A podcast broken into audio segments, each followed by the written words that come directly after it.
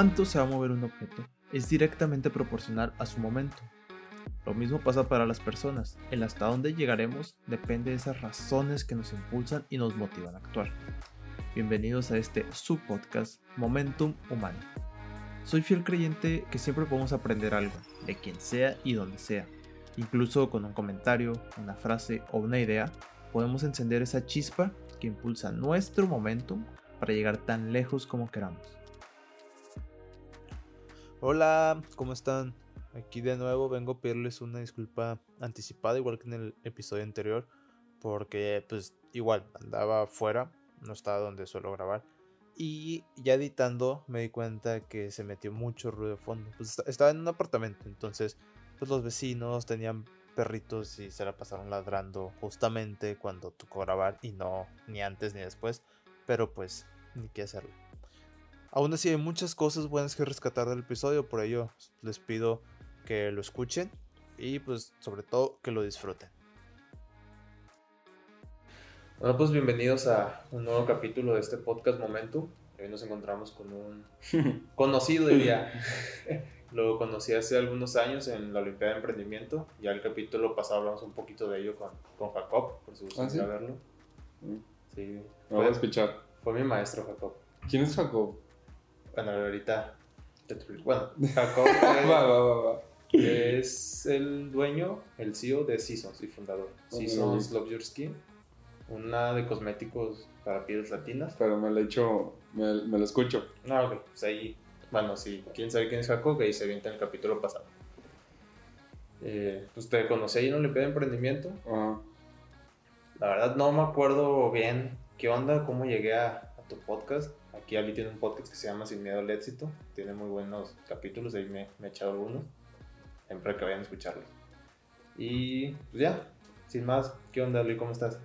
Bien, pues yo, ah, yo quiero tener la conversación contigo. O sea, yo ahorita me, ya me, me despejé del micrófono. Este, échale, yo estoy contigo. Ah, pues ¿quién soy? A ver. Eh, pues soy Ali Pisano. La gente me conoce mucho como Ali Pirra porque pues es mi nombre en redes. De hecho, el Pirra nació de, de Ask. ¿Te acuerdas de Ask? Que FM. FM, uh, esa madre. Hace muchísimos años. Sí, y, y pues Pirra es Pisano Rubalcaba. Eh, soy emprendedor, pero a mí me caga la palabra emprendedor. No me gusta la palabra emprendedor. ¿Y eso por qué? Porque siento que el término ya está demasiado chuteado. Yo soy muy. A mí me gusta mucho lo que es OG, o sea, como original, o sea, como mm. que es auténtico. Yo valoro muchísimo la autenticidad. Y, y ya, pues el término de emprendedor, ya. Ahorita como que cualquiera ya. Sí, o sea, yo, yo en mi, en mi, en mi bio en Insta, yo no tengo de que, oh, soy CEO acá y acá y acá y emprendí tal y tal y gané tal y tal. Pues yo hago cosas. De hecho, yo me identifico mucho con, con lo que dice Steve Jobs. O sea, a él también le cagaba que le dijeran emprendedor y no, no estoy diciendo que soy Steve Jobs, estoy muy lejos todavía de, de eso. Pero Jobs tenía un término y decía que que a él le cagaba que le dijeran emprendedor porque él se consideraba un artista, alguien que hacía cosas. Entonces, pues soy Ali Pirra, alguien que hace cosas, no soy emprendedor, en teoría. Y estoy muy joven. ¿Cuántos años tengo? ¿Cuántos crees? El culo de mi edad. ¿Cuántos tienes tú? Yo tengo 23. No, estoy jovencito yo. Digo, no estás viejo. Pero, 21. Sí, tengo 21, los acabo de cumplir. Pero también hay gente que me dice que soy un señor en el cuerpo de un niño. Y, pues bueno, eso es básicamente lo que soy yo. Aquí vivo en Guadalajara. Un gusto. Si no me conoces, eh, soy de Sinaloa. Creo que, que, sí te comenté, soy de Sinaloa, pero pues, estudié aquí en Guadalajara. Ah, aquí en el ITS, y pues ahí fui armando redes, participamos en la Olimpiada de Emprendimiento. que fue donde se, se, generó, podría decir, la, la conexión, cómo llegué. Ah, ok, ok, interesante. Eh, y pues dices, no eres emprendedor. Te gusta hacer cosas. Eres alguien que hace cosas. Hago cosas, muchas cosas. de hecho, soy muy desorganizado. Y fíjate, soy, soy desorgani soy organizadamente desorganizado. A ver, explícanos eso. Porque yo, o, sea, tú me encuentras en mi oficina y mi oficina es un caos. Y de hecho, por eso me gustan muchísimo las startups, que también es ahí es otro tema. A mí me caga el término de las startups. Cualquier persona dice que tiene una startup. Eh, pero a mí me encantan las startups porque hay una frase que es startups are a chaotic shit shows. O sea, las startups son shows caóticos, son sí. caos y caos. Y, pero dentro de ese caos hay un orden del caos. Entonces, yo soy muy desorganizado. Tú me puedes ver en mi oficina y ahorita estoy diciendo esto y pasaron una hora y ya estoy haciendo otra cosa y me paro y estoy haciendo otra cosa y me salgo y pa, pa, pa, pa. Pero todo ese caos yo lo enmarco dentro de un caos que sí es organizado. Entonces, esa es la forma en la, que, en la que combino mi organización con mi desorganización. Pero sí, me, me, gusta mucho el tema de tecnología también, me gusta demasiado. también me gusta mucho hablar, y creo que ya te diste cuenta, yo soy pa, pa, pa, pa, pa, pa, y me gusta hablar, me gusta conectar las ideas. Em, Eso es muy bueno. Sí, es demasiado bueno. Creo que es una habilidad que todos deberíamos de tener. Sí, sí. Conectar nuestras ideas y expresarlas. Yo estoy muy de acuerdo contigo. De hecho, Tony Shai, ahorita veníamos, venía de la oficina, te digo que veníamos con unos pendientes. Y estaba con Julián. Y Julián, mi socio, y me, me, me también se me van mucho las ideas, eso también. O sea, se, me desconecto y me voy. conectar como que uno se va. Y vengo y voy, sí.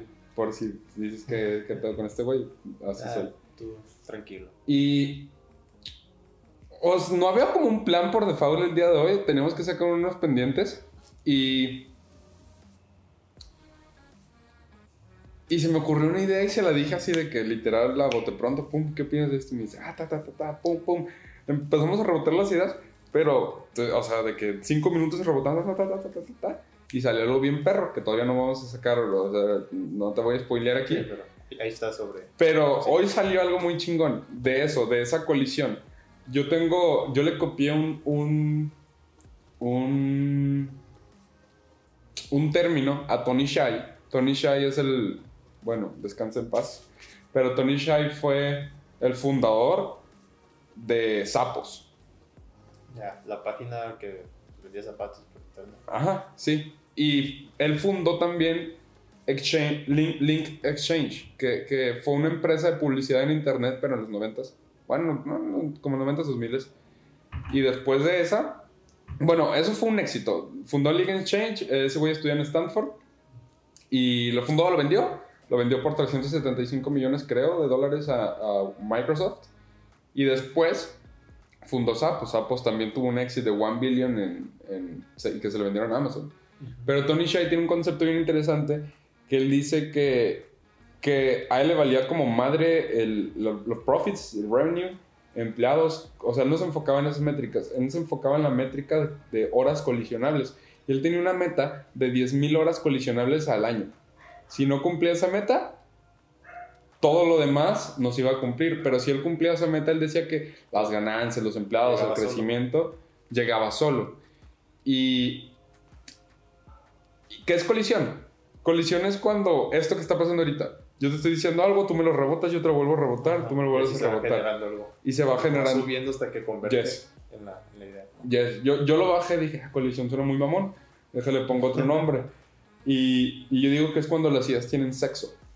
O sea, y, y yo siempre estoy buscando ese tipo de momentos donde las ideas forniquen y salgan ideas más grandes. Porque yo una idea que puedo tener ahorita es una mierda. Pero cuando tú me la rebotas, va a ser menos mierda. Después te la voy a rebotar y va a ser más menos mierda. Hasta que llegue a ser una buena mierda. Pero así es como, como, pues sí, como conviene ese tema. Está... Al, primero no, al principio no me rebotaba ese concepto, pero ahorita ya, ya lo entiendo mejor. Sí. sí, totalmente de acuerdo de tener que estar ese diálogo constante con tus, no sé, desde con un amigo que puede salir, ya con tus socios es súper importante esta ideas tus trabajadores. Que hay muchos, no decir sí porque creo que también te cagaría el término. Sí, me, me caga la palabra sí, pero no me caga que la digan, ¿no? O sea, me cagan las etiquetas. a mí me cagan los labels. O sea, yo soy cero labels y cero layers. Labels son etiquetas y layers son capas. Yo, soy, yo me considero un tipo muy sencillo. Porque o sea, si yo llegara aquí y me hubiera traído un, un Porsche y me hubiera puesto un, un, un, Rolex y tenis acá, y, y, cuando realmente no soy eso, tú eso de las apariencias no me gusta. yo siento que pierdo mucho tiempo. Este, y no tiempo en el, ah, déjame aparento. Me refiero a que perdimos tiempo tú y yo. Porque tú vas a conocer, o sea, en ese caso, alguien que no eres. Y tú vas a gastar tiempo, energía. Y el tiempo es lo más importante. El tiempo no regresa. Entonces, yo soy cero labels, que cero de, ah, soy CEO. O sea, de hecho, me gusta mucho lo que hace Wozniak, que Wozniak fue el, el, técnico cofundador de, de Apple. Y, y si tú te metes al LinkedIn de Wozniak, Wozniak dice fellow at Apple. Becario, becario de, Apple. Cuando pues no me chingas. o sea, ese güey fue el que programaba y, y, o sea, era el técnico de Apple porque Jobs era el artista. Era el, que hacía el arte de Jobs. Y a mí me gusta mucho eso de que dices, güey, ese güey fellow at Apple no, me, no, no hace sentido. Por eso también me choca mucho lo que hacen en Instagram de, de entras al perfil de cualquier persona y te dice SEO en y etiquetan ah, tal empresa. Ajá, y es pinche empresa pues no factura ni ah, ajá. Sí, sí, no llega ni el millón, pero pues esa, esa, es la forma en la que lo atrapo. Hay gente que, que lo hace y es muy exitoso y factura un chingo de lana. Y, y, también se vale, o sea, yo no. Pero yo personalmente. No te gusta que te etiqueten. Soy cero labels. O sea, porque Ali tiene demasiadas facetas. o sea. No, no, te pueden encasillar nomás en eres No me gusta que me encasilles. Y, y, y, Ali tiene muchas facetas. Yo he pasado por mil cosas, he vivido mil cosas, a pesar de mi corta edad. Boxeé, eh, competí en fisiculturismo, nadé, eh, jugué fútbol, eh, jugué básquet, jugué vóley. y y siento que el encasillarme solamente me metes a uno cuando realmente he hecho demasiadas cosas. Y eso estoy totalmente de acuerdo con eso. Que te digan, eres esto y nada más sirves para esto y tú nada más vas a hacer esto en la vida. Pues no, todos somos, como dices tú, tenemos muchas facetas, hacemos muchas cosas. Y creo que sí, eh, con el paso de los tiempos y toda esta cultura de la industrialización y cada vez más especialistas, pues te vas especializando más y te van cerrando cada vez más en eso. Cuando no, cuando en realidad tenemos que que abrirnos porque hacemos muchas cosas, nos gustan muchas cosas. Pero los especialistas son buenos. O sea, sí, no, no, estoy diciendo que no sean buenos. Es bueno que te especialices en algo, pero no, que te encasillen en que nada más vas a hacer eso.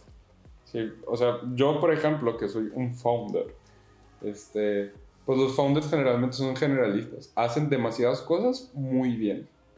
Yo soy ese tipo de persona. Yo te puedo hacer un análisis de, de números y te lo puedo hacer muy bien. Te puedo hacer un video y te lo puedo hacer muy bien. Te puedo programar el frontend y te lo programo muy bien pero ya especial, o sea, la especialización es a un, ahorita venía pensando eso en un coche, la especialización es a un nivel más allá de bien, es extraordinariamente genial.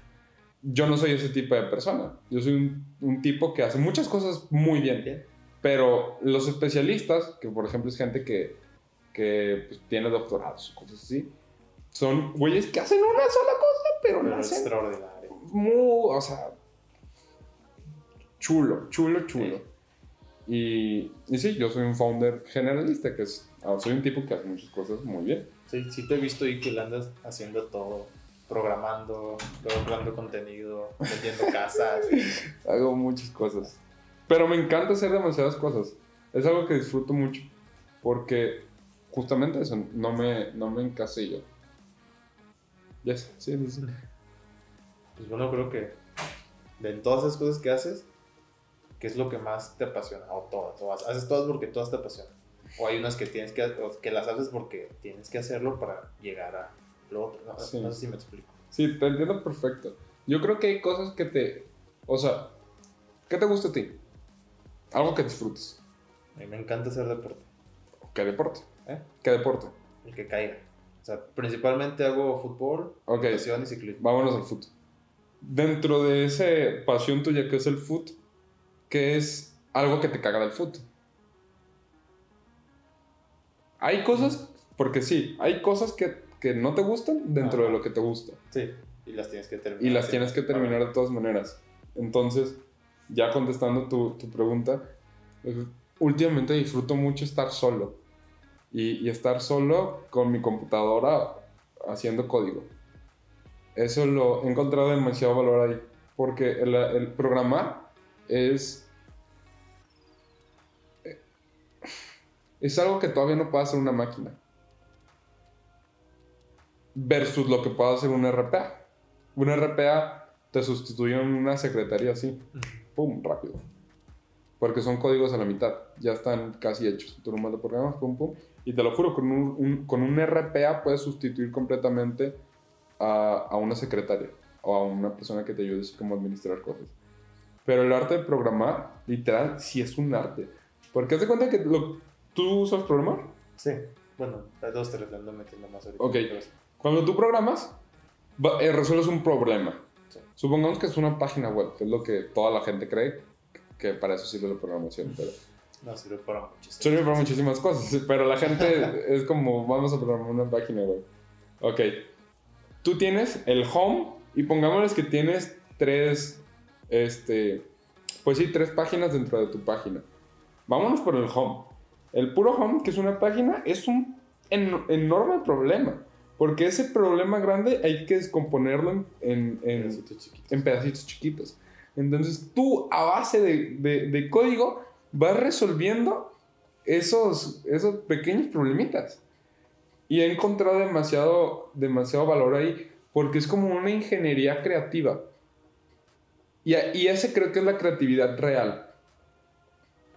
Mucha gente cree que, que, que la creatividad es, es pintar y ya. O cree que es, eh, pues sí, colores, abstracción. Escultura. Ajá. Y, y, eso no es, o sea, sí, pues, obviamente el güey que hizo el Miguel Ángel, yo por eso me tatué el Miguel Ángel. Ese güey, mm, o sea, eh, eh, ajá, era muy creativo, eso lo sabemos. Pero la, la, creatividad verdadera creo que es donde hay procesos de ingeniería. Esa yo creo que sí es la creatividad real, como el arte de programar. Programar es... Es un, es un skill que te puede cambiar la vida solamente con la capacidad de tu talento. Ok, eh, necesito dinero para hacer esto, o necesito el contacto de tal persona para hacer esto, o siempre hay como excusas. Pero la única excusa que no puedes poner contigo mismo siempre va a ser tu talento. Y, y las personas que son exitosas a partir de su talento son personas que tienen éxito 10x más que las personas que se apalancaron. Para alcanzarlo. Ajá. Sí, por ejemplo, yo tengo ese dilema. Y el otro día lo estaba platicando con Julián, con Julián con Fernando también. Que les dije, a ver, güey, ¿ustedes qué creen? Que una persona con. O sea, y te hago la pregunta a ti. Que alguien con dinero y alguien de. que apenas alcanza así como on the board, o sea, on the line.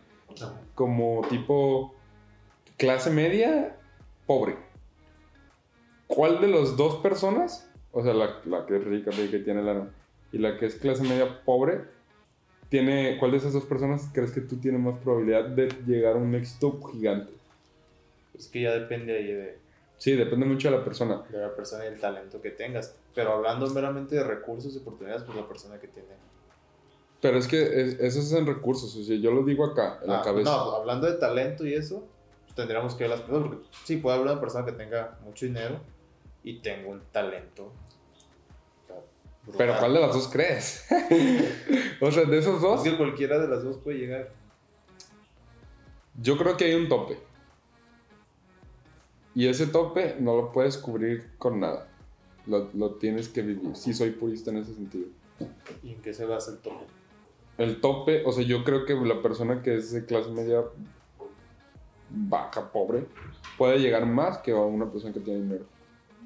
Porque tú no puedes sustituir el hambre, ni puedes sustituir la ambición. Entonces, ¿crees que una persona que se encuentra más abajo económicamente tiene más hambre de triunfar? 100%, 100%, 100%. O sea, y yo, yo, cuando practicaba box, que eso, eso yo lo descubrí en el box. Cuando yo peleé, descubrí eso yo, este, yo entrenaba eh, en, pues en el box real, o sea, donde, en, el que sí es de verdad. y, y seguido iban a pelear a, las peleas. Iba, iban personas que eran, eran pues, rich boys, o sea, niños bien. Y en el boxeo es muy raro que haya niños bien. O sea, casi todos son, este, pues vienen de abajo y, y son de barrio cosas así. Yo no soy de barrio ni cosas así. Al contrario, yo era como la, el que no encajaba en nada. Y, Estabas en la mitad. Sí, yo estaba en la mitad. Y nunca, nunca, nunca yo vi, o sea, en lo que yo viví, nunca vi que un rich boy le ganara a un, a un, a un boy. O sea, a, a un niño pobre que sabía pelear. Y no era por, ah, tú eres mejor que en esto, tú metes las manos mejor que esto, o tienes mejor... Puede que los dos tuvieran exactamente el mismo nivel de técnica. Pero uno tenía más ambición que el otro. Y, es, y yo ahí dije, fuck. O sea, de verdad, solamente eh, conozco como, o sea, ya profesional, como muy poquitos que, que, que, que sí alcanzan eso, aunque sean rich boys. Pero ahí yo encontré y dije, a ver, yo creo, es que yo creo que también, o sea, no yo creo de yo creo, me refiero a que yo en mi cabeza creo que, que, que el mundo funciona igual. Solamente es necesitar saber qué es lo que funciona. Es como un hack. O sea, no sé si catalogarlo como framework, pero tú tienes, imagina un lienzo en blanco, que eso es la vida. Y la vida funciona igual para todos. El sistema eh, patea a todos, a unos más, otros menos, pero el sistema se coge a todos. Entonces, yo siento que, que, que el, el, mundo funciona igual para todos. La diferencia es lo que tú sabes que funciona y que no funciona. Y eso está bien corón. Porque tú no sabes lo que no sabes. Yo no sé lo que no funciona. Exactamente. Pero si eres lo suficientemente astuto, no inteligente, astuto, porque inteligente y astuto también sí. son cosas diferentes. Pero si eres lo suficientemente vivo para empezar a hacer distintas cosas y de cada cosa que haces sacar un insight y meterlo a tu mapa general, te ayudan muchas cosas. Y yo como practicaba bastantes deportes, eh, aprendía de todos, cada, cada hacía algo que decía, mal, esto lo puedo aplicar acá y me funcionaba. Entonces ya iba con dos skills. Y después probaba una tercera cosa y de ahí sacaba otro skill y ya tenía tres skills. Y entonces me funcionaba igual.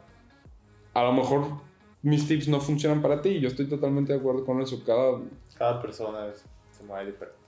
Cada cabeza es un mundo, Ajá. como dicen.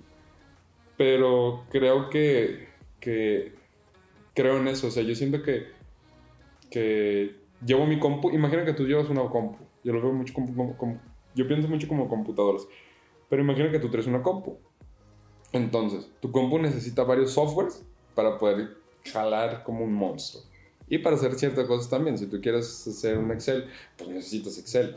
Si quieres escribir y no quieres que se fea, y si no quieres que se vea feo en tu blog de notas, pues Word. Entonces, yo siento que mi vida es una computadora y voy recolectando ciertos softwares. Hasta que yo, que soy la máquina en este caso, me convierto en un monstruo. Y no un monstruo de, oh, sí. ¿Sabes? Me refiero a alguien muy, muy... Pues que nadie me puede alcanzar. Sí, tienes las herramientas para hacer lo que quieres hacer. Uh -huh. Y a veces, a veces yo creo que tomamos skills inconscientemente. Sí, por eso también tiene mucho que ver la, gente con la que te juntas. Que, que, yo estoy de acuerdo, o sea, estoy de acuerdo con unas cosas de esa frase y con ciertas cosas que también no estoy de acuerdo con esa frase. Sí importa mucho la gente con la que te juntes. Pero también, si naciste en una situación desfavorable, la gente que te va a, a rodear, lamentablemente, mi brother, va a ser desfavorable. Entonces, ahí el sistema te chingó. Porque tú no tienes la culpa sí, del lugar en donde naces. Tienes la culpa del lugar en donde te mueres, eso sí. Pero ahí, por ejemplo, el sistema te pateó. ¿Cómo le das la vuelta a ese sistema? Que es hackear los sistemas. Y eso no, son, no es necesariamente que sean sistemas informáticos. Por ejemplo, nosotros aplicamos, Minot aplicó este batch a Y Combinator. ¿Ubicas Y Combinator? La verdad no. Y Combinator es la universidad de las startups. Airbnb, Dropbox, DoorDash. Salieron de ahí. Eh, sí, salieron de ahí.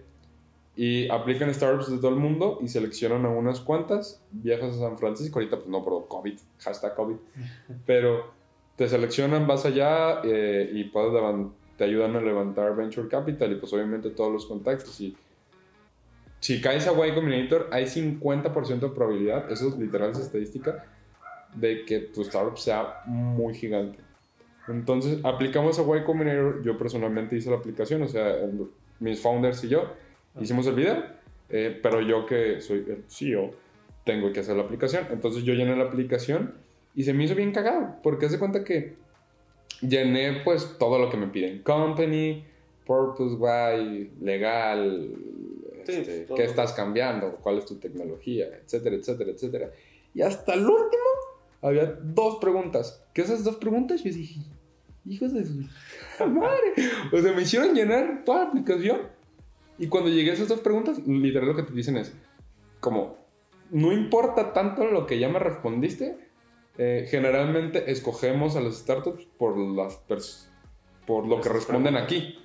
Y dije así como de chingada, respondí todo para que aquí me digan que lo que realmente respondí no importa. Pero se me hicieron muy valiosas las preguntas que, que, me hicieron. ¿Qué preguntas eran? Habían dos. La primera es, ¿qué sistema has hackeado? Y te ponen entre paréntesis, no informático. Porque el, el mundo funciona con un sistema, que es el sistema. El mundo es un sistema. Capitalista, ajá. Y si tú no aportas demasiado al sistema capitalista y el sistema capitalista te, te aporta demasiado a ti, el sistema te va a, a, chingar. Entonces ahí te preguntan, ¿qué sistema has hackeado que no informático? Y dije, fuck, qué buena pregunta. Y la segunda pregunta, me, me preguntaron, este, ¿cómo ves tu compañía en 10 años? Y, ahí decía, esta es la pregunta más importante. Porque no importa lo que estés haciendo ahorita, lo que importa es lo que vas a hacer mañana. Es la visión que tengas. La visión que tienes, ¿sí? ¿Tú qué crees? Yo le decía esta pregunta también a Julián, mi socio, y le dije, ¿tú qué crees más? ¿Crees más en, en... O sea, ¿qué prefieres? ¿Una persona que tenga visión o una persona que sepa ejecutar esa visión? ¿Tú qué piensas? Pues que, ¿cómo vas a ejecutar la visión si no tienes la visión? Entonces prefieres un tipo con visión. ¿Eh? Prefieres un tipo con visión. No, obviamente preferiría a alguien que ejecutara la visión. Pero. Ajá. Es que creo que no pueden ir separados. Sí, van juntos. Si, tienes la visión, creo que deberías de, ser capaz de ejecutarla si no te quedas estancado. Pues no, hay tipos muy visionarios que se quedan estancados justamente por eso, porque, no, encuentran a alguien oh, que sepa ejecutar esa visión. Que es, el, el, ejemplo perfecto de eso es Jobs y Wozniak. Jobs era un tipo demasiado visionario, vivía en el futuro. Y Wozniak era la persona que hacía que eso pasara. La dupla de esos dos güeyes fue impresionante. Eh, lo puedes ver, por ejemplo, ahorita con, con Elon Musk y con Sam Altman. Elon Musk tiene, también es fundador de OpenAI, que es la empresa de, inteligencia artificial que lleva la punta.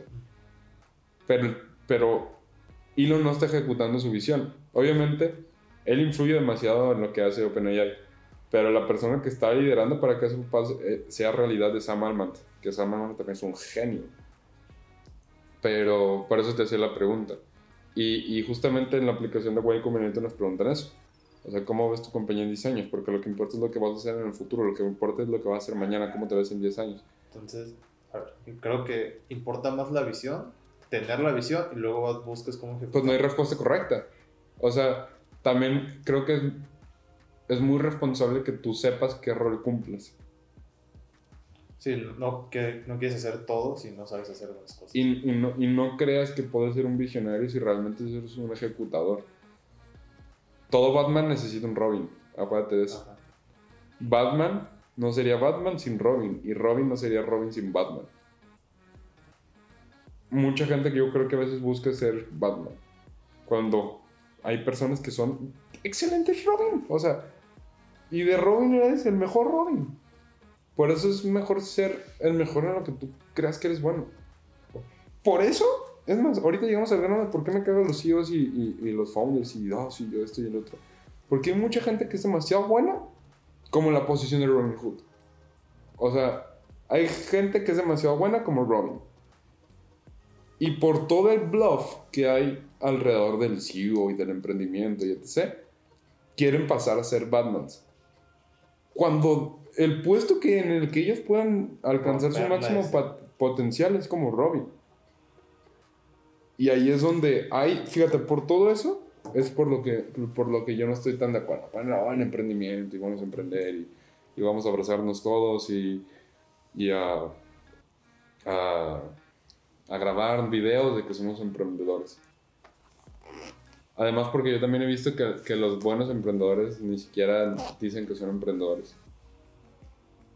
Son. Bueno, de hecho lo, lo, lo vi hace un tiempo. No, no sé si tú alguien lo publicó, pero son artistas. son artistas. Son artistas, están bueno, produciendo, creando algún producto.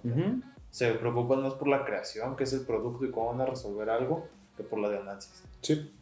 Lo publiqué ayer, creo, en, en Instagram. Ah, pues tal vez sí fui. Sí, lo publiqué ayer. Y eso es una lección de Jobs. Pero esas dos preguntas se me hacen, se me hacen demasiado buenas. También creo mucho en las preguntas. Creo que hay más valor en las preguntas que en las respuestas. Totalmente. Y, y las personas, y, por, otra cosa que me caga, por ejemplo, es... Este no es un podcast de, de cosas que le cagan a Lee. pero... Cinco cosas que le cagan. Pero, pero hay cosas que a mi cabeza no le hacen sentido. Y otro, por ejemplo, es lo que ahorita está de moda, el de, oh, sí, vamos a ser líderes todos y vamos a crear liderazgo. Y sí, tú eres líder, yo soy líder, todos somos líderes. Este, porque creo que hay personas que no son buenas siendo líderes. Y no significa que... Que, les vaya a ir mal. Ajá, que vaya a ser malo. A lo mejor eres un excelente designer. Pero eres un mal product manager. ¿Se puede mejorar? Sí, claro que sí. Pero tal vez como designer puedes ser el mejor designer del mundo. Pero por todo el bluff que hay alrededor de... Queremos subirnos sin aceptar lo que realmente yes. somos o lo que somos buenos, pues queremos subirnos al mame, nos subimos al tren del mame. Y, te voy a poner un ejemplo bien fácil. ¿El portero qué hace? ¿Mete gol o cubre la portería? Cubre la portería. Cubre la portería. El... Obviamente, cuando, metes, cuando meten gol, pues lo mete el delantero, pues, generalmente. Y es el que festeja y al que le toman la foto. Pero el delantero se encarga de justamente cumplir ese papel. El portero se encarga de todo lo opuesto, de cubrir la portería. Y Iker, que a mí me tocaron mucho esos tiempos, eh, Iker Casillas era un pinche porterazo. Y fue, o sea, Iker no hubiera sido Iker si hubiera querido ser el mejor delantero. ¿Me explico? Puede que lo hubiera ido bien, pero no hubiera llegado al nivel de Iker como, de portero. Iker como portero. Exactamente. Ahí es donde yo encuentro demasiado valor. Y ahorita comentabas eso, que el portero se encarga de la portería y el delantero de meter goles. Sí. Pero el portero tampoco está exento de que en alguna pueda meter un gol, aunque al delantero le toque cubrir la portería. Sí. Por eso creo, mira, de ahí ya sacamos un insight valioso. Por eso creo que, que el mundo funciona demasiado fácil, nada más encontrar eso. O sea, si pasas esa metáfora del, de un equipo de fútbol y lo pasas a una organización o a una empresa, pues voilà, ya sabes cómo funciona cada quien agarra su rol y encárgase de cumplir su rol al 100%. Pero no andas con, con, oh, sí, mira, vamos a ser tus líderes y aquí. Agarra lo que funciona de fútbol y pásalo acá. Y lo que funciona de acá, pásalo a fútbol, si te gusta el fútbol. no, te, compliques, o sea. El, hay un concepto que me gusta mucho que es el de breakthrough, como el de rompetechos. A mí me, a mí me gusta mucho quitar el balón. O sea, si vamos a la, a la metáfora del, fútbol, yo no soy la persona que le gusta tener el balón. A mí me gusta ser la persona que llega y chinga, así, te, te, tumba, te lesiona. Me vale madre que me saquen tarjeta amarilla, pero yo disfruto mucho eso, el pegar, o sea, este... ¿Sí? Sí, sí, sí. y, lo mismo cuando boxeaba. Te estoy pasando la misma analogía. A mí, a mí no me gustaba como... Pum, pum, pa, pa, pa, pa. No, eso no me gustaba o sea, el defenderme. A mí me gustaba el y y y, pegar. Lo mismo cuando competía. Cuando competía en fisicoculturismo, a mí no me gustaba llegar y ser el favorito. A mí me gustaba llegar como el underdog que, que aplastara el sueño de los favoritos. Entonces, Lo mismo aquí. A mí, por ejemplo, estaba justamente platicando eso con, con Julián. Le dije, oye, ¿a ti te gusta? Y Fernando también. Le dije, ¿a ustedes les gusta tener el balón? Me dijeron, sí. Le dije, genial, es que a mí me gusta quitarlo. Entonces simplemente estoy pasando la forma en la que funciona en los, en los otros juegos. Con tu equipo. Para pasarlo acá. Y no me complico la vida. Porque ese... Ah, te estaba explicando. Lo del rompetechos. El rompetechos es lo mismo. A mí me gusta romper el techo. No me gusta tener mi casa así bonita. O sea, yo... A mí me gusta estar para arriba, construyendo, pum, romper un techo y construir un techo arriba. Y ya construí dos, ahora tengo dos pisos y ahora voy por el tercero. ¡Pum! Pero rompo el techo de arriba y para construir un tercero. Yo soy ese güey. Yo, yo, a mí me gusta cumplir ese papel y se me da excelente. Y, y obviamente en el equipo está mi equipo que se encarga de que todos los techos que vamos rompiendo se vayan arreglando, se vayan arreglando y, funcionen bien. Entonces, ese marco, ese framework de, de, de rompetechos funciona también para no hacerte bolas con, con pues intentar cosas que, que, que no van a funcionar. Y no es de que vayan a funcionar porque yo digo que no vayan a funcionar Claro, intentar cosas nuevas es genial, pero... Pero si te diste cuenta que no funciona, no eres tan bueno y como eres en otra cosa, pues hay que aceptarlo, ¿no? Sí, pero no me refiero exactamente a eso, me refiero a que... Y ese concepto me lo reveló de Keller Williams. Él dice que no puedes innovar sobre un sistema cero. Puedes innovar sobre un sistema uno. Que es un sistema cero y... un, sistema cero es algo que no existe. Ah. O sea, por ejemplo, supongamos que, ese, que quiero construir un edificio. Entonces, yo no puedo construir un edificio si no tengo mi piso 1. O sea, yo no puedo construir un edificio de 10 pisos si no tengo un, un, piso 1. Ese piso 1 es lo que ya sirve. Agárrate lo que ya sirve y sobre eso que ya sirve, empieza a construir. Empieza a construir. Y ahí es donde yo creo que el bluff, este, pues, no funciona. Porque agarran cosas nuevas cuando no han intentado con algo que ya funciona para eso volver, o sea, quebrarlo. A menos de que seas un tipo, pues, literal un genio como Elon o como Thiel o, Madark o alguien así. Pues esos güeyes sí crearon de 0 a 1. De hecho, Peter Thiel tiene un libro que se llama De Zero to One, de 0 a 1 pero son muy contadas ese tipo de personas. Que pueden romper. Y hay que aceptarlo, no todos podemos construir algo desde cero. Sí, es muy, es muy complejo, es muy complejo. Problema, como dices tú, es todo love, toda esa, a llamarle burbuja falsa. Eso que se vende de que todos podemos hacerlo, cuando la realidad es que, que no. podemos intentarlo, pero no todos lo vamos a lograr. Y no significa que, que vayas a ser un fracasado, eso significa que tú puedes ser el mejor designer y no necesariamente tienes que ser un product manager. Pero puedes ser el mejor designer y como el mejor designer puedes ser literal ser el mejor designer del mundo. Que eso es lo que hacen los equipos de alto rendimiento. ¿Te acuerdas de FIFA? ¿Te acuerdas que en FIFA tenías, había un equipo que eran los mejores de los mejores? No me acuerdo cómo se llamaba el equipo. Era el mejor de cada posición. Ajá, y agarrabas, o sea, de que en un juego tenías a, o sea, en un equipo tenías a Messi y tenías a, a, Cristiano Ronaldo. Y, con, y si agarrabas ese equipo, le podías ganar a tu compa jugando con el equipo que sea. Eso es lo que hacen los equipos buenos. Juntan a los mejores. Juntan a los mejores para crear el mejor equipo de élite. Y aún así en el mejor equipo de élite, la persona o el jugador no se anda este no anda intentando ser el mejor delantero cuando es el mejor portero. Saben, saben en lo que son buenos y se dedican a ¿Sí? ¿Y qué pasaría si tuvieras pues, un equipo de puros retomando el ejemplo de las personas que pueden construir de cero si todo el equipo fuera puras personas de ese estilo ¿qué crees que pasaría? Ah, pues sería una chingonada, o sea, estarías en otro nivel demasiado en otro nivel. Que lo, lo, hay, pero también es un choque de egos. O sea, Till y. Acuérdate de esto: Elon y Till se fusionaron porque se cagaban. Eran competencias esos güeyes.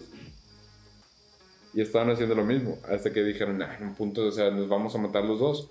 Mejor, hay que juntarnos. Pero tienes que tener una, pues una capacidad de disolver tu ego para, para,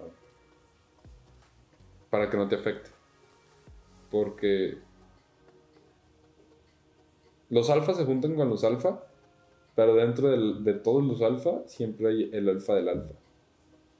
El alfa del alfa no puede estar con otro alfa del alfa. Es muy difícil. Por justamente ese choque de egos. ¿Y crees que se podría llegar un momento donde ese ego se, se inhiba? Pues sí, pero estás, ya tienes ahora que estar en otro nivel de, o sea, de mindset. Que sí pasa, pero pues es demasiado raro. Es como cuando juntan los crossover, que dices, maldita sea, jamás me imaginaba este crossover. Pero pues tiene que pasar un tiempo para que ese crossover pueda, pueda pueda darse. Otra cosa también que me hizo mucho ruido, que vi que pusiste. la verdad, siempre lo que pones, la verdad es muy valioso, síganme. Son, lanzas preguntas al aire y por lo menos a mí me pensar mucho. ¿Qué es mejor? Un, no creo cómo lo denominaste, Tequi, como un especialista en tecnología ah, o un experto en negocios. O sea, me haces la pregunta a mí. Sí. Ahorita 2021, que estamos grabando esto, eh, un experto en tecnología. Si me preguntaras hace 10 años, un experto en negocios. Pero ahorita, ahorita, ahorita, el mundo funciona con tecnología y software. Esto que estás grabando está hecho con un software. Y, y, lo compraste a base de dinero. Combinaste software, o sea, tecnología, con dinero. No, no, no, con dinero. O sea, anteriormente el mundo funcionaba con, con, con dinero. Porque con dinero podías comprar eh, pues materiales, que era la época industrial. Con dinero puedes comprar materiales, pero con dinero no puedes comprar tecnología. O bueno, sí, o sea, hipotéticamente sí, pero si de eso se tratara, cualquier millonario tendría un negocio tecnológico exitoso. Ah, ya, ya, ya la agarro. Y, y, eso no pasa. O sea, para crear un negocio de tecnología se necesita talento, no se necesita dinero. Ya antes, bueno, a ver si antes puedes comprar los materiales. Con dinero. Y con eso crecer un negocio gigante de, algo de materiales. Sí. Como las constructoras y, demás cosas productoras. Las fábricas, etcétera. Pero ahorita nada más con dinero pues no puedes hacer crecer la tecnología. Una app. Todo el mundo quiere hacer una app. todo el mundo se le ocurre, ah, yo quiero ser el Uber de el Airbnb de Es muy... Generalmente esas ideas fracasan. Este... Pero la persona que se le ocurre que dice, oh, sí, yo tengo el dinero para contratar unos programadores. Generalmente fracasan. Yo, las, o sea, si ya nos ponemos a analizar casos de estudio de empresas de tecnología exitosas, siempre han sido por tipos muy talentosos, no por tipos millonarios. bueno, me van a decir, oh, Zuckerberg estudiaba en Harvard. Pues sí, pero inició con talento de Zuck. Después, aprovechando la red que tenía, pues le metieron lana. Lo mismo con Stripe. O sea, Stripe ahorita en diciembre evaluación de 100 billones, no mames, esto es una locura. Pero ellos iniciaron Stripe con el talento que tenían codificando. Y ya. No necesitaban dinero, porque el dinero vino con su talento. O sea, vino por añadidura del talento de ellos. Ivan Spiegel de Snapchat, igual, lo mismo. Eh, Travis de Uber, lo mismo. Son todos los casos que se visto últimamente. El talento desarrolla la app y lo demás viene solo. Y lo demás viene solo. Si quieres meterle dinero para desarrollar la app, vas a tronar. No al revés. Por eso lo que yo puse de, del core y, de dinero y después te expandes, viceversa, chocas, este, se me hace muy atinado. No digo que tenga la razón. Probablemente esté equivocado en algunas cosas, sí. Pero el mundo funciona con tecnología y dinero y eso no lo puedes cambiar. Eso no lo puedes cambiar. ¿Y cuál crees que es el futuro? O sea, ya, ahorita dijiste, 10 ah. años. ¿El próximo Internet? ¿Sí? ¿Cómo el próximo Internet? Pues sí, me estás diciendo que cuál es el futuro. Sí, el futuro de, de cómo se mueve el mundo.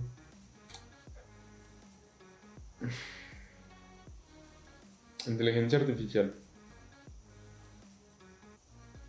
Pero la inteligencia artificial es tecnología, ¿no? Sí, entonces va a seguir siendo tecnología. Uno, Pero ya no como software, software, como inteligencia artificial. no como software de que yo programo todo lo que va a hacer. Mucha gente dice que es, que es blockchain, o sea, que blockchain es Internet 3.0, pero no crees.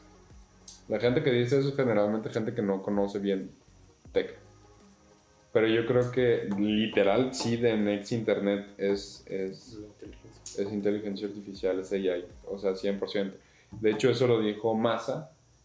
Eh, si ubicas a Massa, ¿no? O sea, Massa es el director, de, director y fundador de SoftBank. SoftBank es de los Venture Capital, es de los fondos de inversión más grandes, creo que es el más grande del mundo. Pero Massa dijo eso, dice, la próxima, el próximo Internet es inteligencia artificial. Y estoy totalmente de acuerdo con eso porque, los, por ejemplo, ayer leí un reporte de las empresas más prometedoras de inteligencia artificial y no mames, esto es una locura lo que hacen. O sea, de verdad es una locura lo que hacen. Y lo que es una locura de la locura es que son tipos muy talentosos, no tipos con todo el dinero del mundo. Van a ser los tipos más... Van a ser los tipos con todo el dinero del mundo.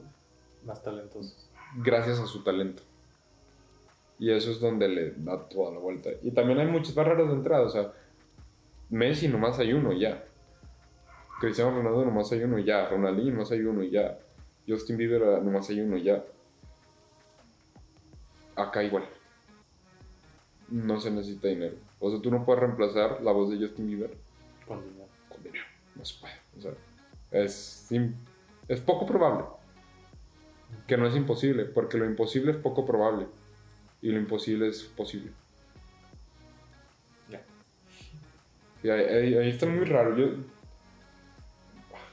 a veces me cuesta trabajo comunicarme porque la forma en la que pienso. pero sí, sí, sí, sí la agarré. Pero lo, poco probable es imposible. Y lo imposible puede ser posible. Sí. ¿Pero por qué? ¿Eh? A ver, ¿por qué? La misma palabra lo dicen. O sea. A ver, ponme un ejemplo.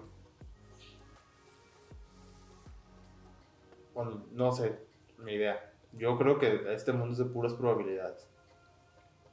Todos los universos son probabilidades. Bueno, yo estudié nanotecnología, entonces me gusta mucho la física. El mundo son probabilidades, la mecánica cuántica son probabilidades. Entonces tú dices, si, si es poco probable, es imposible. Pero si es imposible, es poco probable. Y en esa poca probabilidad hay una pequeña de que pase. 100%. 100%. Sí, sí, sí, 100%. Eh, y eso lo entendiste porque eres inteligente. Generalmente la gente dice que como de, what the fuck. Pero, o sea, es, es poco probable que yo juegue en la sub-21 en el mundial. Porque tengo 21 años y no entreno ni un carajo de fútbol. Eso es poco probable. Nunca va a pasar. Porque la probabilidad es cero. Pero es imposible que yo construya una compañía de mil millones. ¿Sí me explico? No, y ahí sí me dejaste patinar yo con el ejemplo. Que yo juegue en la sub-21 en el mundial es poco probable. Porque tengo 21 años, eh, no entré en un fútbol, no estoy en ningún equipo. La... Se lesionaran todos los jóvenes de 21 para que te llamaran y jugaran. Eso tiene cero probabilidad, yo creo que menos 10 mil de probabilidad. 0.001 a largo. Pero cero, pero es cero probabilidad. y es imposible que yo construí una compañía de mil millones. Pero puede pasar.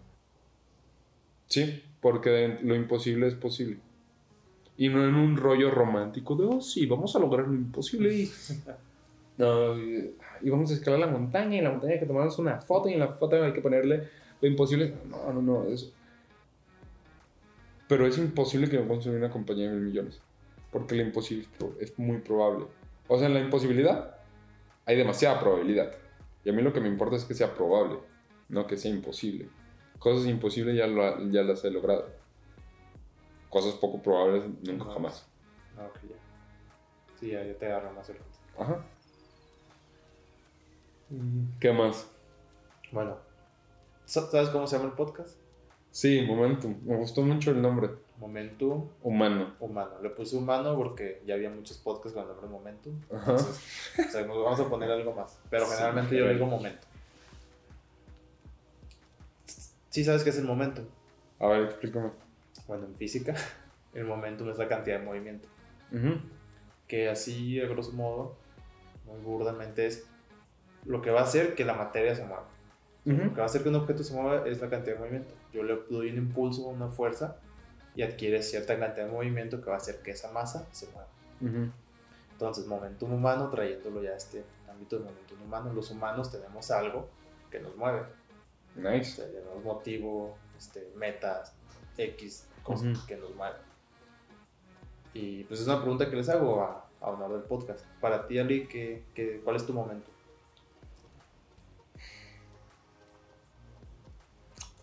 ¿Cuál es mi momento? Buena pregunta.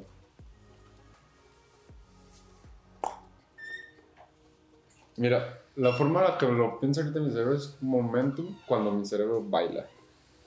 O sea, cuando estoy como on the flow, ¿sabes?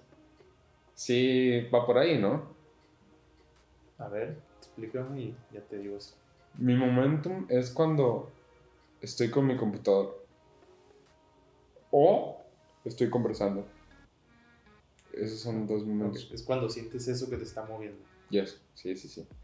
Porque cuando estoy con mi computadora llega un punto en el que pues el estado de flow tiene como cierta, cierto tiempo. No es que estés en flow, en flow, todo, el tiempo con tu computadora, porque yo, yo soy una persona que, que, necesita conversar siempre. Así siempre estoy hablando y siempre estoy hablando. Si tengo una persona, estoy pregunto y pregunto y pregunto y pregunto y pregunto, preguntando cosas, conversando cosas, sacando ideas, pa, pa, pa, Entonces creo que tengo dos. Creo que tengo cuando estoy con mi computadora y cuando estoy con mi computadora diseñando. A mí me, encanta el diseño. Diseño. Design en, en, el bias general. O sea, diseño, cualquier cosa que sea diseñar. Si vamos a diseñar, ok, este producto de esta cosita de aquí, me encanta el proceso de design. El proceso de design de una página web me encanta. El proceso de colores me encanta. Me encanta el diseñar estructuras este, el diseñar conceptos, el diseñar proyectos, el diseñar eh, ideas. El, el, arte de diseñar me encanta.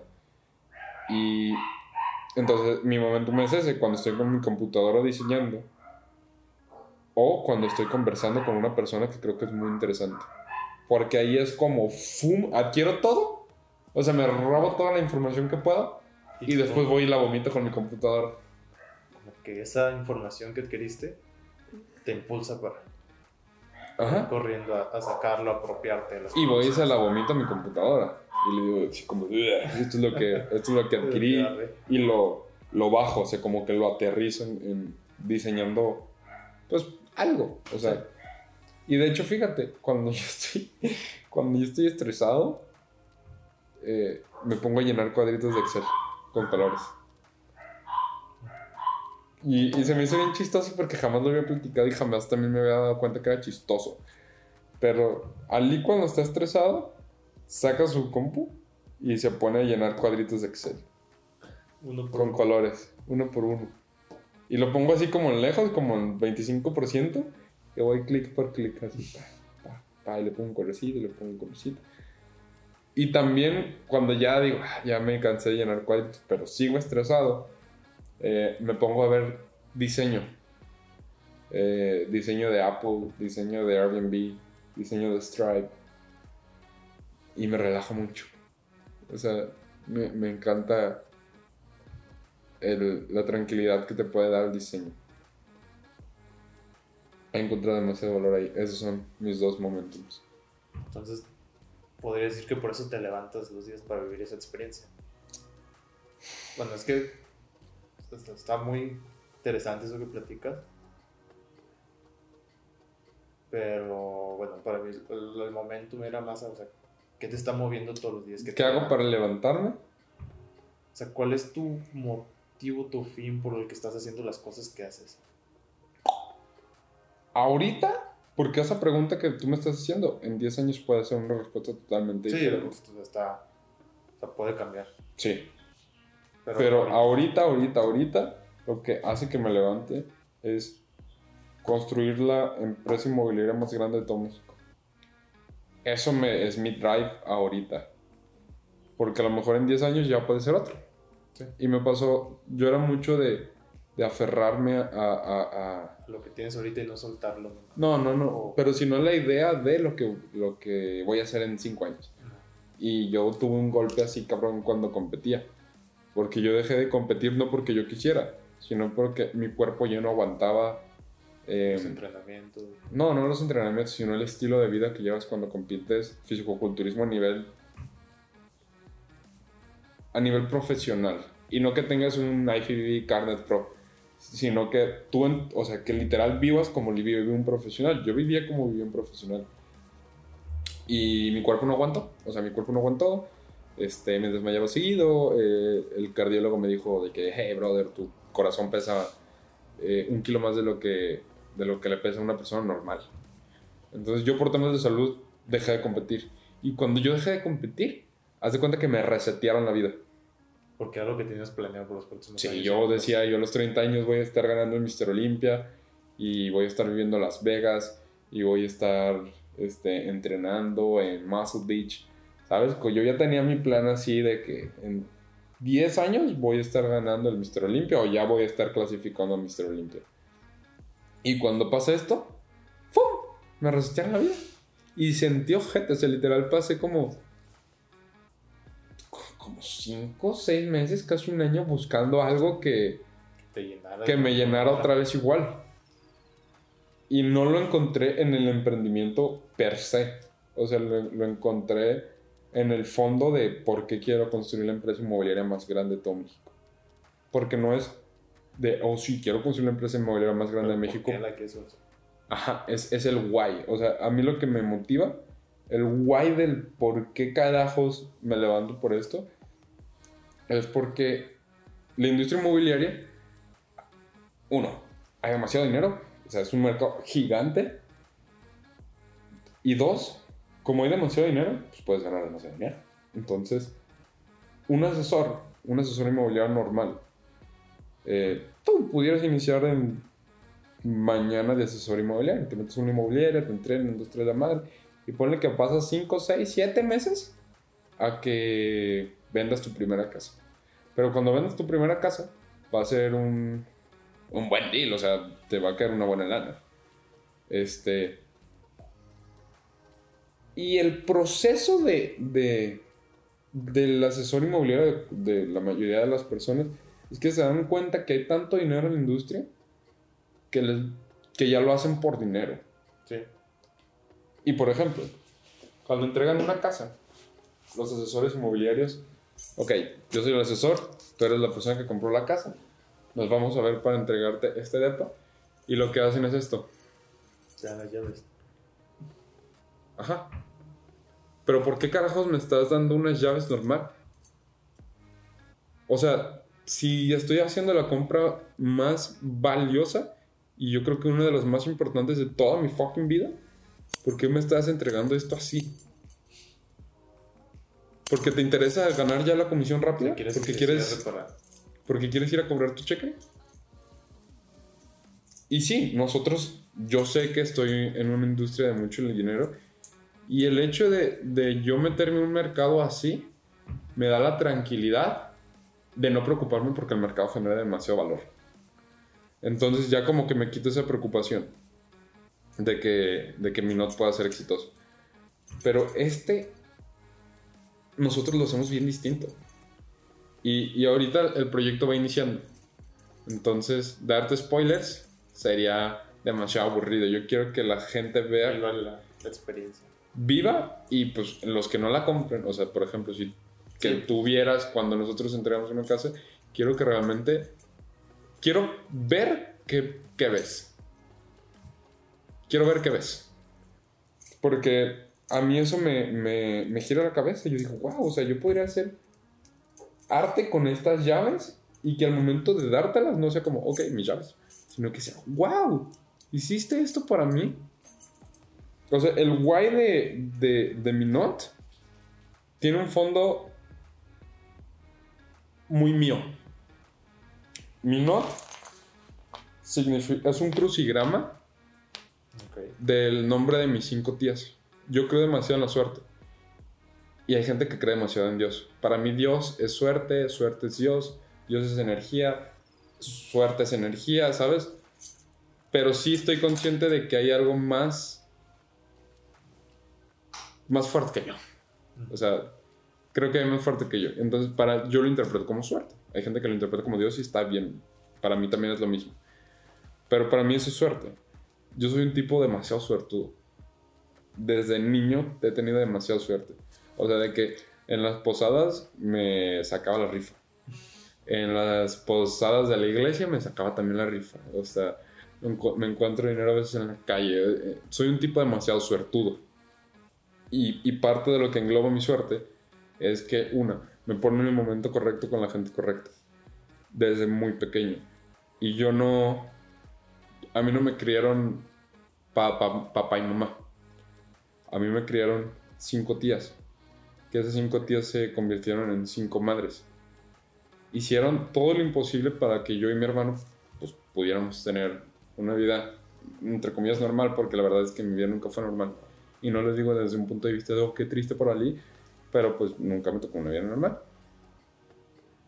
Pero mi not significa eso, es un crucigrama con el nombre de mis cinco, de mis cinco, de mis cinco mamás. Entonces, realmente el, eso, es lo que significa la estructura. Pero realmente cuando, yo me acuerdo que cuando yo estaba chico eh, y mis amigos me invitaban a sus casas y yo los invitaba a la mía, pues su casa era normal, papá, mamá, hijo, hija, como lo estándar. Y cuando llegaban a mi casa era hijo, o sea, mi hermano y yo, como hijos, cinco mujeres que hacían el roles de mamá y un tío que era tu tío. Y mis amigos me preguntaban, ¿por qué tu casa es rara? ¿Por qué tu casa no es normal? ¿Por qué no tienes un hogar normal? Y yo era un niño, yo no entendía por qué. Pero con el lapso del tiempo me di cuenta de que, pues sí, mi, mi, casa no era una casa normal. Y mi not no entrega casas. mi not no entrega, no vende hogares. Digo, mi not no. Perdón, es que me equivoqué. Mi not no, no vende casas. Mi not entrega hogares. Y eso es una cosa totalmente distinta que inclusive hasta nos pone en otro panorama. A eso súmale que nosotros estamos desarrollando nuestra propia tecnología para hacer entregas de hogares más rápidas, más eficaces. Las inmobiliarias son un commodity. Tú puedes publicar ahorita una casa con un cartel, oh, mi número, trato directo, pum, te van a empezar a llamar y muchas llamadas van a ser de inmobiliarias. Te, te, reto a que hagas el experimento. Todas las inmobiliarias te van a ofrecer lo mismo. Porque, y fíjate, a pesar de que te ofrecen lo mismo, si tú eres una inmobiliaria, pues probablemente te va a ir chido. Porque el mercado es tan grande que a pesar de que seas un commodity, puedes tener una buena calidad de vida. Nosotros queremos hacer algo totalmente diferente. Y lo que estamos haciendo ahorita no es ni siquiera 1% de, de lo que yo personalmente Ali trae en su cabeza. Yo tengo un genial equipo, porque mi equipo me ayuda a desarrollar las ideas locas que se le ocurren a Ali. Y, ese es el fondo de, de, mi not. Mi not significa el no, o sea, cada nombre, el crucigrama, y el fondo de eso es entregar hogares, no es vender casas. A mí me caga esto. Ten las llaves y ya se acabó. Y ya, aquí ya. Y mucha gente es como, oh, no, sí, es que cuando yo le entrego las llaves, el dueño, yo voy a abrir una relación con el dueño, yo... Ah. Eso me, a mí me, me choca mucho. Entonces, mi propósito del por qué me levanto ahorita es por eso. Aparte cuando me pongo el chaleco y veo el, el, minot, es como fuck, o sea, tengo que sacar esto adelante. Y nos puede tardar 10 años, nos puede tardar 5, nos puede tardar 3, no lo sabemos. También la tecnología es muy volátil, entonces de la noche a la mañana podemos tener un boom. Y a lo mejor ese boom nunca llegó. Pero lo que nosotros estamos haciendo no, no es garantía que vamos a ser un éxito pero sí es garantía de que va a ser una aventura increíble. Y eso lo entiende todo el equipo. Todo el equipo entiende eso. Que hay, sí hay probabilidad de que seamos muy exitosos. Hay probabilidad de, de exits, eh, ¿sabes? Como de la vida del emprendedor, de ensueño. Pero eso no me importa a mí. Eso me importa un carajo, de verdad. A mí lo que me importa es el proceso. Que Ajá. Y que cada casa que entreguemos sea una experiencia que te acuerdes de, ah, me acuerdo de cuando me entregaron mi, mi depa, cuando me entregaron mi casa. Y te digo, no es garantía que vamos a hacer un éxito, pero sí es garantía de que la gente que está involucrada en el proyecto va a vivir una experiencia inolvidable, va a ser una aventura. Y también el, el, el, jugo, la salsa de sauce, o sea, de, de todo esto que estamos haciendo es literal el día a día. O sea, a mí me importa un carajo salir a la bolsa o ser un unicornio. Obviamente sí es como un, como un hito. O sea, sí es como, ah, sí, sería, sería genial. Pero realmente no me estoy enfocando en eso. Porque yo lo que disfruto es el día a día de la oficina. De estar con el team. Ah, esta idea, pum, pum, como lo que pasó hace ratito. Eh, es como lo que dicen de, de, la vida no... O sea, tú no pones... ¿Cuál es tu canción favorita? ¿Eh? ¿Cuál es la canción que más disfrutas bailar? Mm, la verdad no, no te podría responder.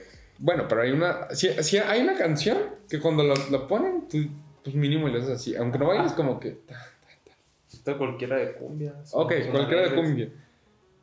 Cuando tú pones una canción, no esperas a que se termine la canción. Lo que importa es lo que bailaste durante la canción. Y lo mismo es aquí. Estoy agarrando esa metáfora y la estoy pasando para acá. Te digo, el mundo es demasiado sencillo. Que tú te lo compliques es otro rollo. Exactamente. Pero es eso. O sea, yo de verdad disfruto mucho la oficina. O sea, si vieron, tu oficina es un, es un caos.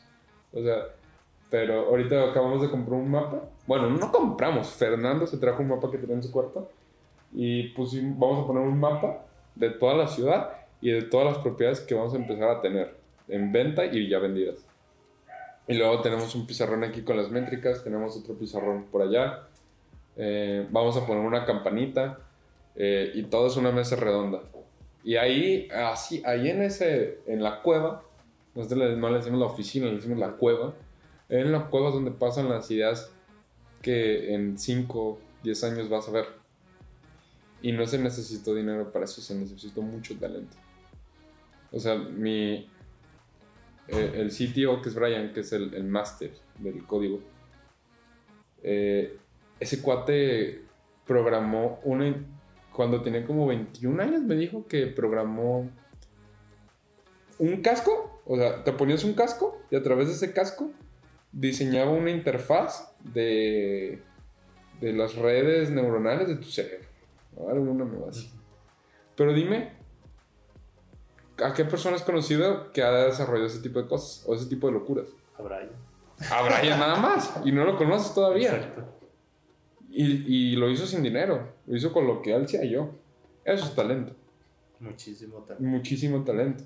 Talento para, para desarrollar tecnología, que es un talento que él tiene. Fernando tiene talentos diferentes. Yo tengo talentos diferentes. Julián tiene talentos diferentes. Braulio tiene talentos diferentes. Pero la suma de los de los talentos, es lo, es lo, que nos hace incompetibles. Y ahí es donde está la salsa. La verdad, cerraste muy bien. Me, me, encantó todo eso que dices. Hay muchas buenas cosas que rescatar. Creo que. Y bueno, ahorita hablamos principalmente de. Podría decir de negocios, de este rollo, porque eso es lo que te mueves. Pero. bueno, lo que. Todo lo que comentaste se puede usar una analogía si tú estás hablando de un startup, emprendimiento, un negocio, el mismo proceso se puede llevar a la analogía de vida. O sea, no busques. Bueno, yo creo mucho de que tu meta, tu fin último, no sea una voluntad de poder.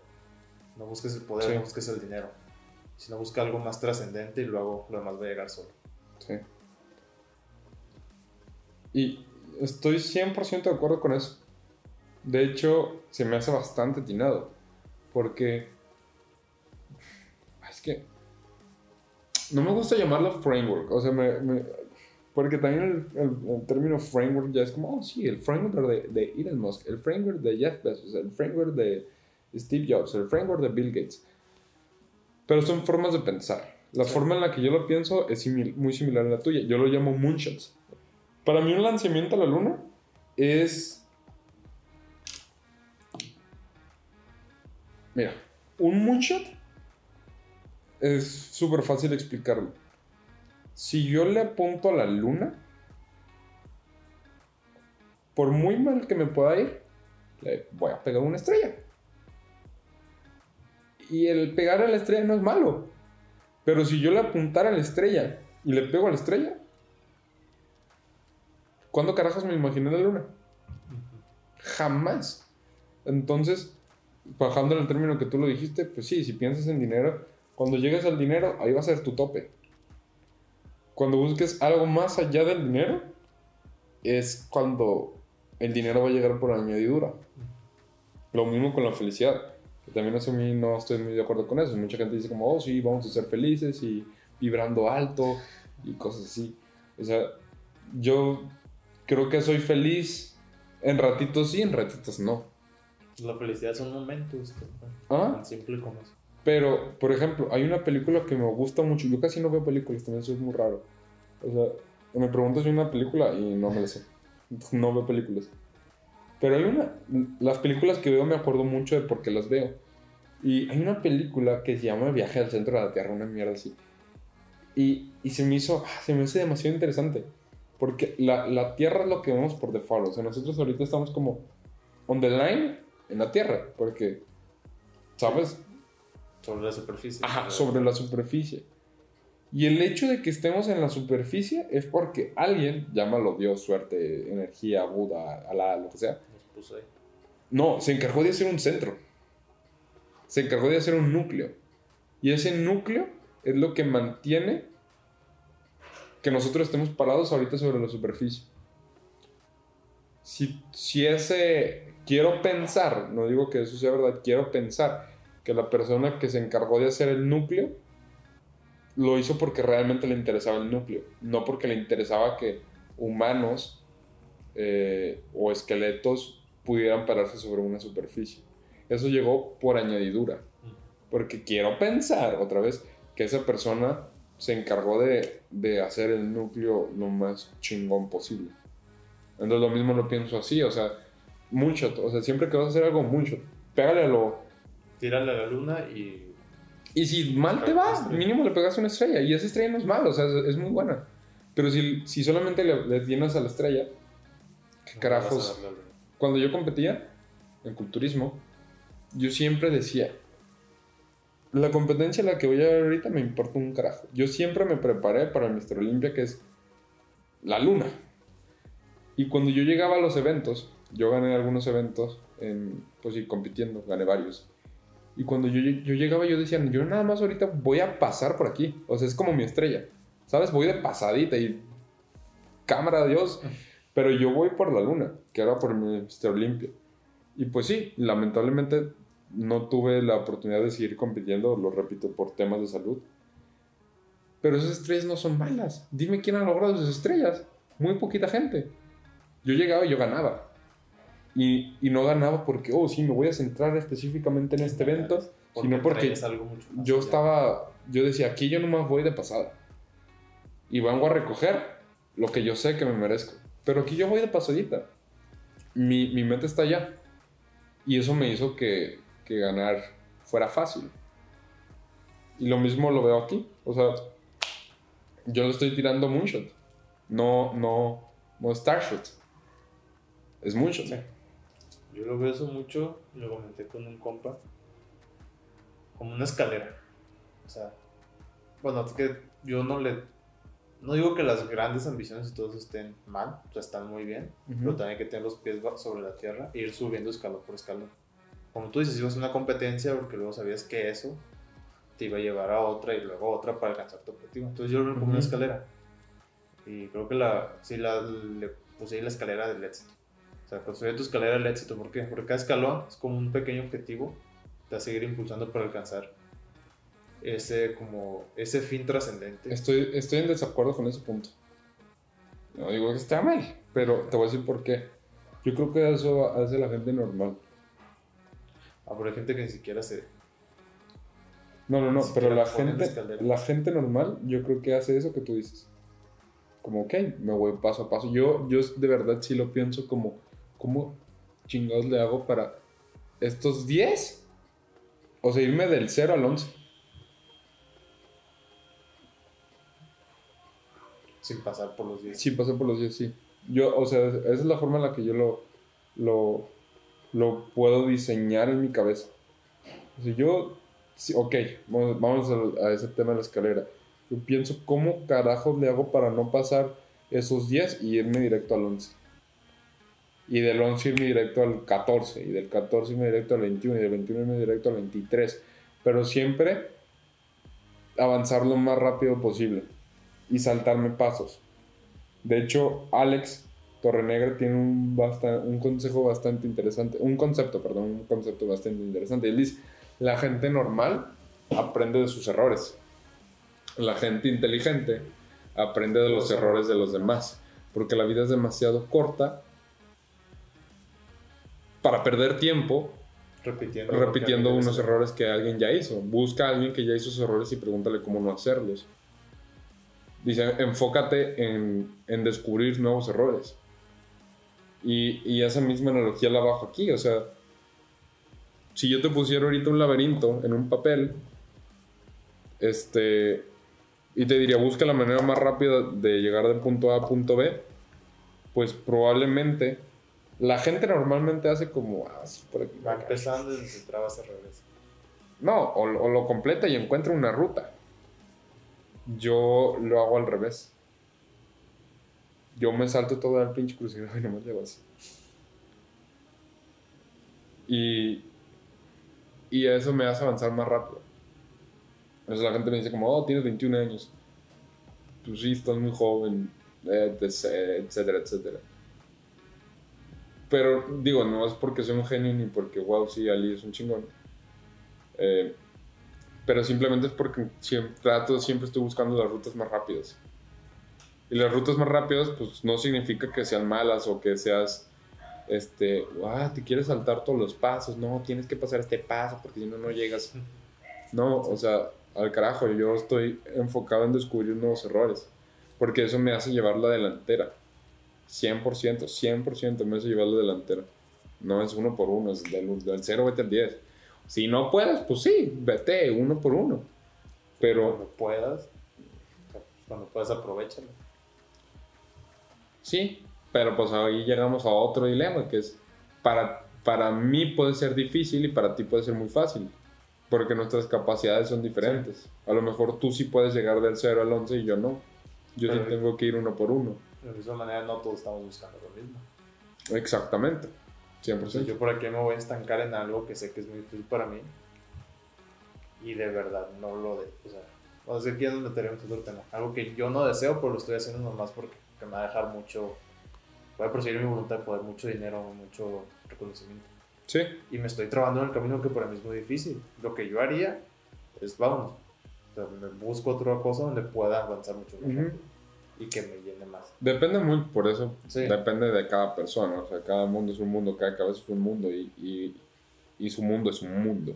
Sí, pero entiendo completamente tu punto. Es, si lo podría resumir es aprender de los errores de los demás para tú avanzar más rápido, descubrir tus errores y ver cómo los solucionas. Y apalancarte siempre, o sea, el leverage siempre es muy importante, siempre estarte apalancando, siempre estar buscando hacks. Y fíjate, yo empecé a pensar así desde que hice la, aplicación a YC. Sí, a Y Combinator. Si yo no hubiera hecho la aplicación a YC, no me hubiera topado con esa pregunta, jamás hubiera pensado en cómo avanzar más rápido, cómo hackear el sistema, cómo en vez de encontrar la ruta más rápida del laberinto, cruzarme el laberinto y llegar de punto A a punto B. Porque en lo que yo hago, así es como, como ganas cada persona si hace algo diferente, pues a lo mejor no, no tiene que ser tan ambicioso, que está bien, no es malo.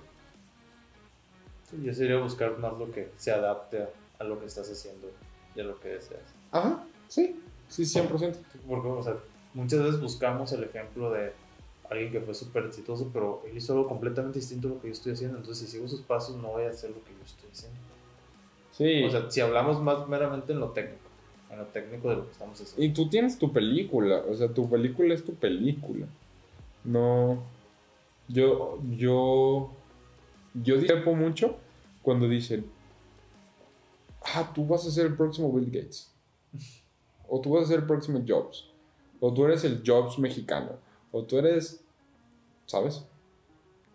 Si a mí me lo dijeran, sería como, pues no, o sea, yo quiero ser ellos. Yo soy Ali y yo voy a ser Ali Pizra. Me importa un carajo ser Jobs mexicano o me importa, me importa un carajo ser el Elon Musk latinoamericano. A mí me importa ser Ali Pizra. Nada más. Porque limitar, yo imitaría una película que no me pertenece. Yo tengo mi película y tengo mi historia y voy a desarrollarla y en eso me voy a enfocar, no en, en, replicar la vida de otro personaje que no lo soy. Sí creo en los patrones, sí hay patrones, sí hay patrones de, de, de éxito, como que un caminito similar al que todos siguieran, en eso sí creo. Y eso es el valle general. Esa es como la escala macro del camino, que es la que todos ven. Pero dentro de la escala macro hay un micro. Y dentro de la escala micro, esa es tu historia. Los macros son los patrones y los micros es tu individual. Creo en el macro, creo en el patrón que, que todos siguieron. no en, el no en el micro, porque el micro es mío y solo mío. ¿Me expliqué bien? Sí, sí. Ajá. Pues ya para terminar, ¿qué,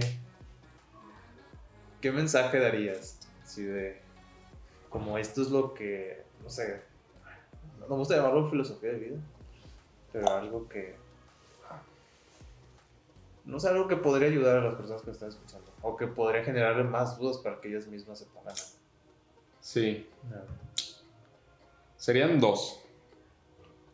La primera es que si dense cuenta qué papel juegan y encuentra tu rol.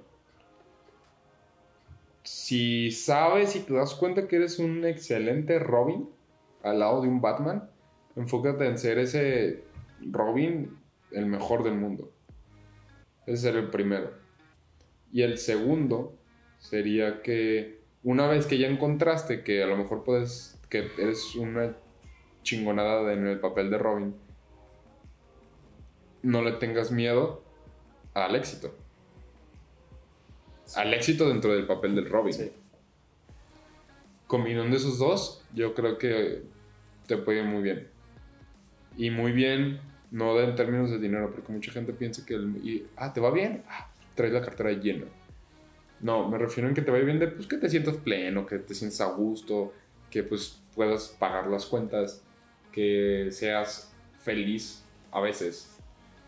Eh, y que tengas una calidad de vida que dices, chido, o sea, me va bien, pero me va bien general, no solamente de que saco mi cartera y tengo dinero.